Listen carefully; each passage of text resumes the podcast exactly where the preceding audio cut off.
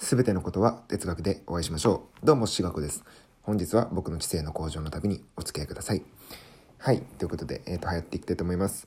でですね、えっ、と、あの、今日話したい内容は、あの、悩み相談というか、お悩みに関してですね、僕が思うことがあるので、あの、ちょっと語らせていただこうかなと、はい、思います。で、あのですね。本当はまあ僕もお悩み相談とかまあしてあのバサバサ切り捨てていくっていうことをやりたいんですけどそもそもですね僕その人悩んでる悩むっていう状態があの共感できないのであのお悩み相談しても結局一つの結論に帰着するんですよ。悩むのってただ暇だからじゃね？っていう、あのー結論になって結局全部の悩み相談がうんとなんかその結論で、えー解決されてしまうんですね。うん、であのーいやいやとはいえですよ。まあなんか身近な人が亡くなったとかあのーねあ家族の内でなんかうんいちゃいざこざがあるとかそうは言ってもですねあの人は抱え込むものなんですよ。絶対にそうですよね。あのー考えなくてもいいことで考えてしまったり、あのー悩まなくていいことで悩んでしまったりするのが、えー人情だし人ではないのかなと思うんですが、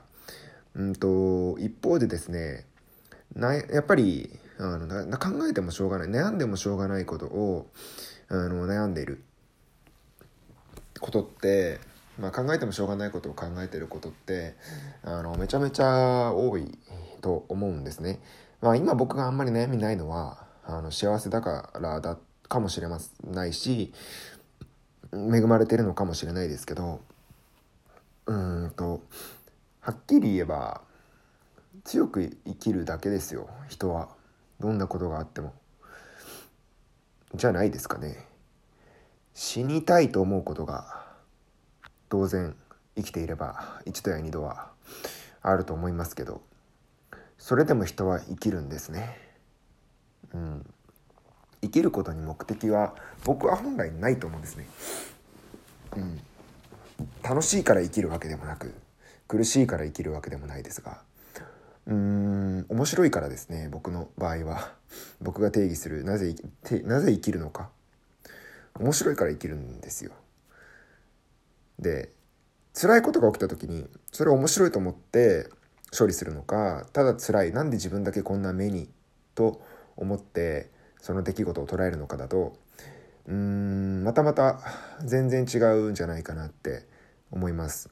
僕はですね基本的に辛いことだったりあの普通の人が経験しないようなことなんで、えー自分ばっかりこんなことが起こるんだろうなということに関しては基本的にですねあのーああ面白くなってきたなと。いやいやいやこんなもんですかって毎回思うんですね。こんな苦労とか苦痛ぐらいじゃ俺は揺らがないっすよ神様みたいな。もうそのぐらいの気持ちで、えーなんか不幸が起きたり大変なことが起きたらはい。あのー立ち向かいます立ち向かい立ち向かうというかあの別にいやいやいやとこんな程度で俺潰れないっすよっていうぐらいの強い気持ちで、えーいつもいるわけですね。でそれ実際に起きてること辛くないんじゃないと思うかもしれませんがまあ実際に僕も手術したりとかあのその母親がですねあの実はあがんで手術したんですけど、まあ、そういうことも起こってるわけです。でも僕の、まあ、話している、ラジオの内容とかって別にそういう苦しさとかあのなんだろうな感じさせないと思うんですよ。うん、でえっ、とかまあ例えばね両親のが亡くなったとしてもいずれ亡くなるしあの考えてもしょうがないんですよそれは今を幸せにしてあげようかなってことだけでしょ今しかないんです僕らにはなので未来を考えてもしょうがないし過去を考えてもしょうがないんですね。今僕たちはできることをやるしかないんです。だから大半の悩みって過去に関して悩んでたり、えー未来に対して悩んでるわけでしょ？うん、どうしようにもないね。なんかその精神的なあのものもあるかもしれないんですがあのうつ病とか。だけど基本的な 世の中にあふれありふれてる悩みってほとんど考えてもしょうがない。てかそもそも悩み悩むことと考えることって全然違うのでそれは2つ明確に分けてえっ、となんかなんだろうな。言った方がいいんじゃないかなって僕は思います。はい。だから僕は悩まないようにしてるんで基本的に考えますね。この出来事が僕にとってどういう意味を持つのかってことを、えー、常に考えながらうんといや大したことしてこねえなと、まあ人生楽勝じゃんぐらいの気持ちでずっといますね。なんかどんな出来事が起こってもいやいやいやそんなんじゃ潰れないよ俺はと。うん。うん何て言うんですかね。そういう意味で自分を客観的に捉えるというか、まあ、そのさっき面白い人生は面白いって言ったのはそういう意味でですね自分に起こる物事が面白いんですよ。なんかあのー、いやこんなこと起きちゃうの？みたいなことって多分、あの、人生の中で何回かあると思うんですけどそれが面白いじゃないですか。そもそもね。でそれを面白いと思ってあの対処するのかいやーなんで俺ばっかりと思って卑屈に対処するのかだとあの全然違うなとあの思うので、えー、悩みに関して僕はそういう意見を持ってますよということを言いたいと思います。うん、あのー、逆にね生きてる意味何ですかっていう人は死ぬ意味何ですかって考えた方がいいと思います。楽には確かになれるかもしれない。楽になる。うんとそれはどういう意味での楽になるなんですかね。うん、死ぬことによって楽になると。うん、まあ現実世界確かに辛い苦しいことばっかりですけどそんな自分が主人公じゃないですか。大体逆転するでしょ。そんな主人公は辛い状況にある人たちははるかにだって辛くない経験をしてのらりくらりと生きてる人たちより強いでしょ？絶対、うん、何をくよくよしてるんだって話ですよね。君たちは強いんだから。僕らは強いんだから。絶対にやれるはずなんですよ何かを。うん。生きろってことですよね。生き抜くんです僕らは。何にも駆られずうんなんだろうな。何にも命令されず。ただその生命を全うするんですよ。うん。生きることの意味って考える必要そもそもあるんですかね。面白いからなのかな。まあ僕の場合は面白いからですけどね。人によって違うかなと思いますけど。うんまあそもそも生きる意味を考える時点でなんか自分に酔ってたりすんじゃねえのって思いますけどね。うん。なんかそういうなんか死にたいとかまたは何だろうなセンチメンタルな気分になってる自分に酔ってるみたいな。死にたいって言ってる自分に酔ってるみたいなね。いやまあ厳しいこと言ってるかもしれないですけどうん厳しいというか厳しいことなのかなこれは。いや生きろよって思いますけどね。死ぬ勇気があるならね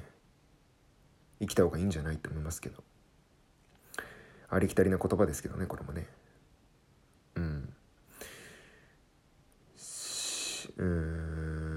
なんだろうな。今は確かに死を選びやすいですよね。ただまあね僕この死に関してはちょっと一回考えたことがあって。死を選べる社会って実は幸せなんですよね。死にたいと思える社会って。何、えー、て言うんですかね。その最終的に行くつく場所なんですよ。死にたいと思うことって。だって例えば安全が確保されていない原初の、えー、っと社会だと基本的には生きることが絶対に目的になるんですよ。あの生きなきゃ生き生きるっていう目的のために何かをするんですよね原初の状態であればただ安全が確保され始めてリスクもなくなってきて、えー、っと生きるってことが当たり前になったってことがそこで何て言うんですかね当たり前になったからこそ人は死を望み始めるっていうその最後の段階なんですよ。安全などがあ満たされ始めて生きることが当たり前になったからこそ人は死にたいと望むんですね。となるとですねまあ死にたいと思うこと自体は、まあ、文明、まあ、しっかり社会が、あのある程度のところまで行き着いたと生きることが当たり前になれたあっていうことの示唆でもあったりあのするのかなって、えー、っと僕は一度考えたことがあって、うん、なのでですね、まあ、基本的にその何て言うのかな生きる生きてることを実感することがなくなってきた時代なくなってくる時代でもあるんですよね。別に引きこもっていても生きていられるけど生きていられるしそんなに刺激なく自分にストレスを与えることなく、あの命の危機も感じることなく生きられるのでそうするとですね生きる意味って何だろうって考え始めるんですね人は。なんかただ生きられる場合のみ人は何で生きるんだろうってことを考えるんですよ。うん。なので積極的にリスクとかガンガン取ればいいじゃないですかってまあ思いますけどね。うん。あのー、ね死にそう死に死にそうになるからなんとか生きようとするわけでしょ。うん。死の死に死にそうな状態そういうリスクが一切なけなかったらまあそれは何でおそのリスクがないのに俺たちは生きるんだろうってなりますよね。うん、とか思ったりします。ということであのー、なんかな難しい話なんですけどね。このなぜ生きなきゃいけないのかってことに関してはね。まあでもその死にたいと思うこと自体はまあ実はあの、人類が行き着いた、え、ある一つの到達点でもあったりするわけで、うん、でもだからといって死を選ぶのはなんかもったいないなというか、うん、なんか苦しみを抱えるまたはその死にたいと思う原因がそのものが世の中に公表するまたは共感を得ることによってああなるほどこんな風に思ってる人たちやっぱりいるんだ他にもいるんだという共感を呼び、うんと、その人たちを救うかもしれないし